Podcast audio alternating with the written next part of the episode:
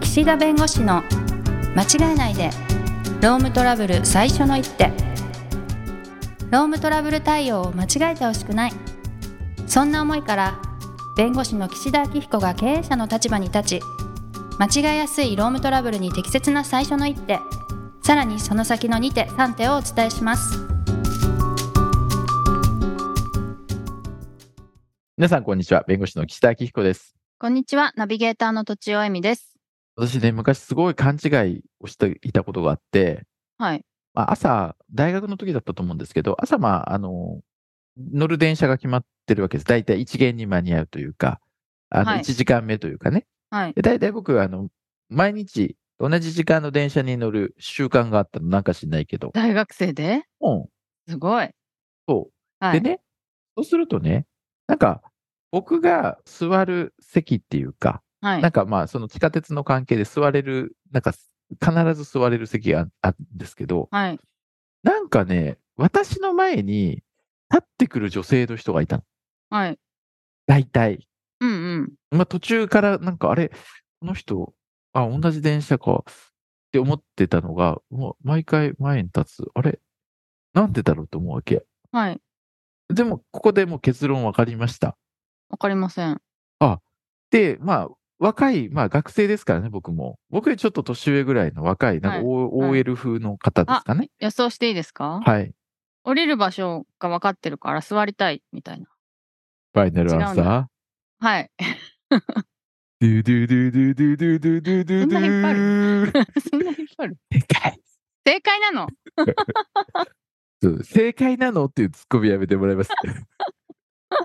そう。いやいや、そうなの よ。いや、僕は、あ、てっきりね、はい何か意味があるのかなと思ってたけ気ど。があるのかなとかで、僕が降りる駅も決まってるわけです、学校がだから。そりゃそうだただ結構その人の確かに乗ってから、その、そんなに立たないわけ。はいはいはいその、あ、ってことは、この人はもう降りる顔っていうか、降りる人なんだと。うんそ分かっているからねう。思った。はい分かってんです。うんで、僕一回、試しに降りないでみよう。次の駅までっていうう。わードキドキするやろうと思った。聞いて聞いて。あ 思やっったてな いから。。やってないいのはいはい思ったんだけど、 まがあ、っかりそするれかもなな、みたいな。うんあれみたいどんなな顔するか なそう。っ怖い怖いていうのもや嫌だし、まあねね。がっかりさせたくないしね そう、なんかそれで嫌われるのも嫌じゃん。嫌われるとはあいつ意地悪してきたみたいなの嫌だ から。しょうがないじゃん用事があったんだからみたいな思ってそうそうそうそう。思ってくれたらいいけどいたずらだったら確かにねうん、はいい、や、だから、やっぱりそういうのって勘違いするけど、まあよく考えたらそうか と。だからもうね、なんか光らしときゃいいんですよ。こうから頭のところあなに。どこで降りますどみたのいな方にねは売りますみたいな。私の前にいても、取り合いになっちゃうじゃないですか座りまたあい人そうだけど。私だけがそうだけ知どっているあの子が降りるのはみたいなことでしょそう、秘密のね。 そうそうそうそうそうみんな知らないだろうみたいなそうそうそうそう。そうそうそうまあでもなんそれがいいんかですか、なんか、うん、まあそれはあの学生時代の淡い思い出としてね。はい密かになんかね、そうそ うそう。密かなねそういうはい二人だけの秘密みたいな。確かにねうん、しょうもないよね。 当てられちゃったえし。言い方次第で可愛くなるんだって今思いましたそう ね。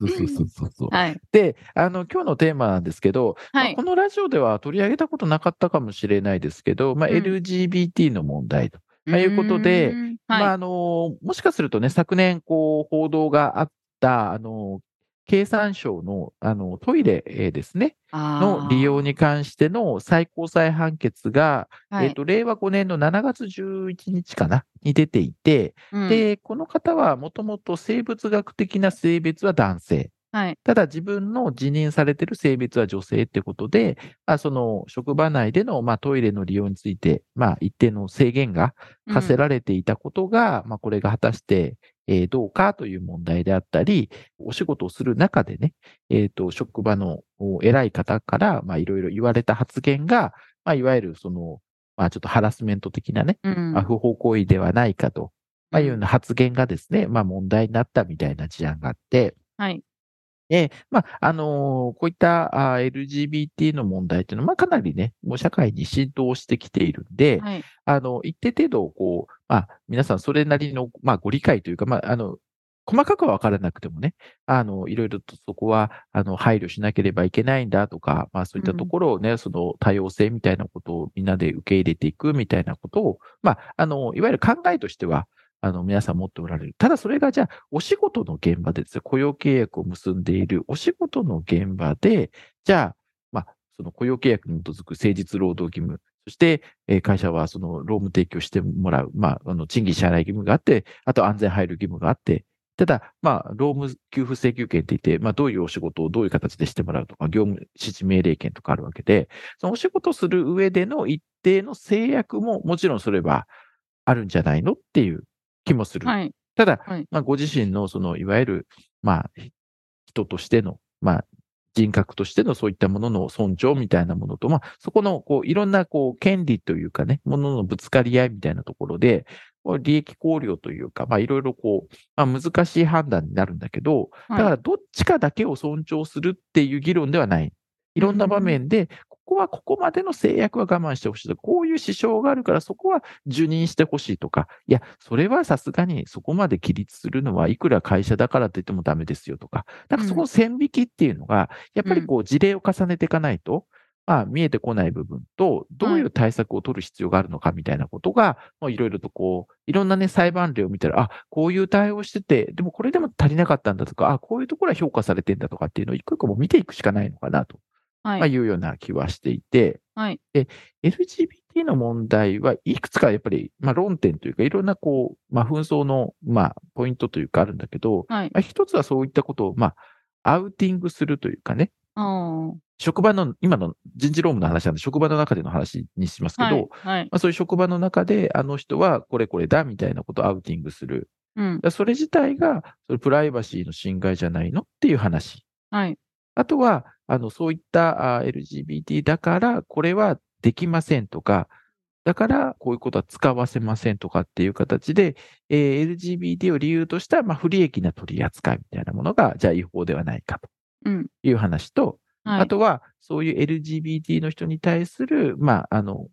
お仕事の中でのね、はい。えっ、と、その発言が、まあ、いわゆるパワハラとかね、セクハラとかと同じですけど、そういうハラスメントに当たらないかみたいな。はい。まあ、結構ね、いろんなことがあるわけ。うんうん。で、やっぱり会社さんとしては、えっ、と、そういった方々の、じゃあトイレの利用どうするか、更衣室どうするのかとかっていうのは、そういう、いわゆるもう物理的にこう、会社の設営をどうするか。要するに、アウティングとか発言っていうのは、それは教育でね、そういう発言をしちゃいけないとか、はあい。の、まあ、そういうね、アウティングするということではなくて、その業務上のいろんな支障のために、その、関係者で共有する、まあそういうことを共有することについては、まあ同意をもらうとか、そういうふうに今やっていけばいいんだけど、はじゃいあ。物理的にその設備どうするのとかっていう問題もやっぱりあるわけ。うん。で、それはやっぱり職場の中だけなのか、そこにお客さんが来られるとかね、うん。そういうサービス業とかで、いろんなお客さんが出入りするところでも同じ扱いでいいのかとか、はやっいぱ。りそこは事案によって変わるんだけど、はい。結構ね、あの、この最高裁の事案っていうのは、令和5年の7月に出てんだけど、はい。もともとね、いろいろとこう、経緯があるわけ。はい。えっ、とね、平成21年ぐらい、21年7月ぐらいに、最初にこう、上司というのかな、まあ上司みたいな方に、その性同一性障害であることを伝えたみたいな経緯なんです。うんうん。ということはですよ、平成21年で、2009年で、令和5年が2023年だから14年うーん。かな、長い。の間にいろいろとこう、こういう対応してほしいとか、じゃあそこでいろいろこう、えっ、と、経産省で対応するとか、で、あの、いろいろこう、人事院にいろんな申し入れをした、でも、そのお人事院の方との判定としては、いや、もう、それはできない。でも、その判断がおかしい。みたいな形で、こう、まあ、裁判がこう続いていくんだけど、はい。やっぱりあの、この使用者側の方も、そういったあの申請が、あーまあ、相談があったときに、あの、きちんと相談には載ってるのよ。うんうんちゃ。んとそういった形で、対応体制をこう取って、はいじ。ゃあどうしていきましょうか、みたいなはい。ことが、あーまあ、あって、で、ご本人側のね、あの、労働者さん側の、まあ、ご意向としては、まあ、例えば女性の身なりで勤務をしさせてほしいとか、あとはトイレ、女性トイレの利用を認めてほしいとか、まあなんかいろいろこの出勤簿の名札の色を青色じゃなくて、女性用の赤色にとか、なんかいはいろいろこう要求というかね、要望を出されてた。はい。で、そういったものについて、まあ、あの、ドクターであったり、その弁護士等がこういろいろヒアリングをしたりしながら、まあ、どうしていきましょうか、みたいなことを、まあ、模索はしてたと。はい。ということで、一応、経産省の方でも、こう、なんか方針を立ててね、えーまあ、こういう時は、まあ、それは性同一性障害者という形で、まあ、こう、あの、適用対象みたいな形にして、じゃあ、こういう対応しましょうみたいなはい。形で、えーまあ、例えば、女性、男性らしい服装、それぞれ、えー服装、髪型、化粧は本人の意思に任せたりとか、あとは、まあ、休憩室についての使用については別に使用して差し支えないとか、うん。まあ、ただトイレの利用については、他の職員への、まあ、配慮があるんで、まあ、例えば一つ違う階とかね、まあ、はい二個違う階とか、うん。そういった形で、ちょっとこう、まあ、遠くのトイレを、まあ、使うという対応はどうか、みたいな形で、まあ、やってたと。はい。で、